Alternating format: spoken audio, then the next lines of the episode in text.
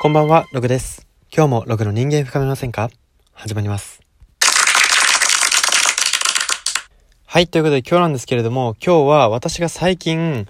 この売り方はすごいな、工夫されてるなというふうに感じた、ある商品についてお話ししていきたいと思います。その商品というのが、テレビとかでもたびたび取り上げられていて話題なんですけれども、メモの魔力っていうビジネス書なんですね。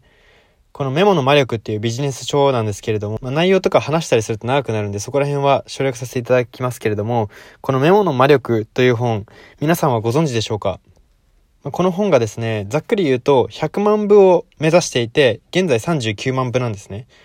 で、100万部に行くために様々な工夫がされているんですけど、この39万部の現在の時点で、もうすでにすごく売り方に工夫がされているなというふうに感じていて、私は見たところ大きく3段階工夫が凝らされているなと思ったので、それについてお話ししていきたいと思います。本を売る、特にビジネス書ってなったら、やっぱり売るって言ったらビジネスマンに届ける以上だと思うんですけど、このメモの魔力はそれだけで終わらないんですね。というのも、このビジネス書を読むビジネスマンの人口っていうのは、大方30万前後と言われていて、つまるところ、今39万部ってことは、その大枠を超えてるんです。なので、すでにその効果が出ていると言っていいですし、まあ、その3段階、売り方の3段階、私が見た3段階についてお話ししていきたいと思います。まず、最初の1段階目は、シンプルに本としてですね、ビジネス書として、こう、実用的なことが書いてある、いい本であるっていう内容で売って、まず、バッとこう、10万部、20万部ぐらいは売れましたね。で、2段階目は、この著者の前田裕二さんのファングッズとして売ってる、売れてるんですね。どうやって売れてるのかって言いますと、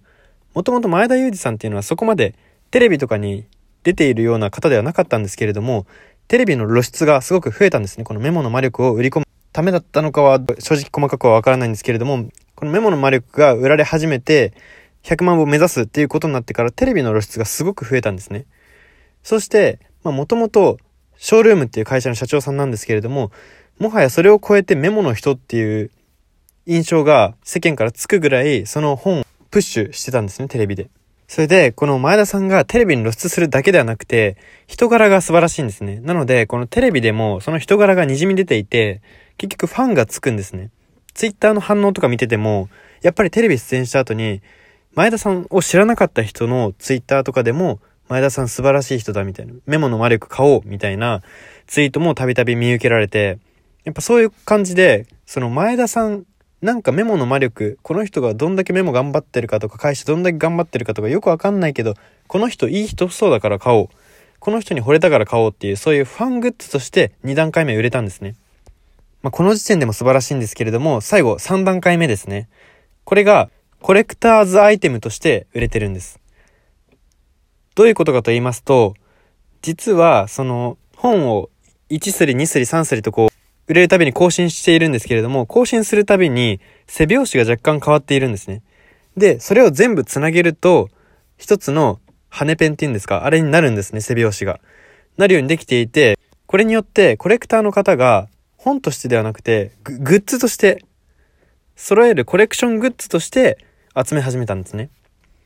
そして最近ですと、もう完全にデザインを一新して、もともとは茶色いこうなんか魔術書みたいな雰囲気の冊子だったんですけれども、一新して真っ赤なパッケージに変えたんですね。この効果についてはまだ数字とかはよくわからないんですけれども、こうして3段階目ではコレクターズアイテムとして売れたんです。1段階目で本として売れ、2段階目で前田裕二さんのファングッズとして売れ、3段階目でコレクターズアイテムとして売れたんです。それで現在39万部です。この売り方が本当に面白いなと思っていまして、というのも、売り方としてはそんなに目新しいものではないかもしれないんですけれども、これを着実に実行するその実行力がやっぱり素晴らしいなというふうに思いますね。このメモの魔力がですね、この先100万部までどういう工夫をまたさらに仕掛けてくるのかというところにも注目していきたいと思います。はい。では今日はそんな感じで終わりにしたいと思います。ここまでのお相手はログでした。おやすみなさい。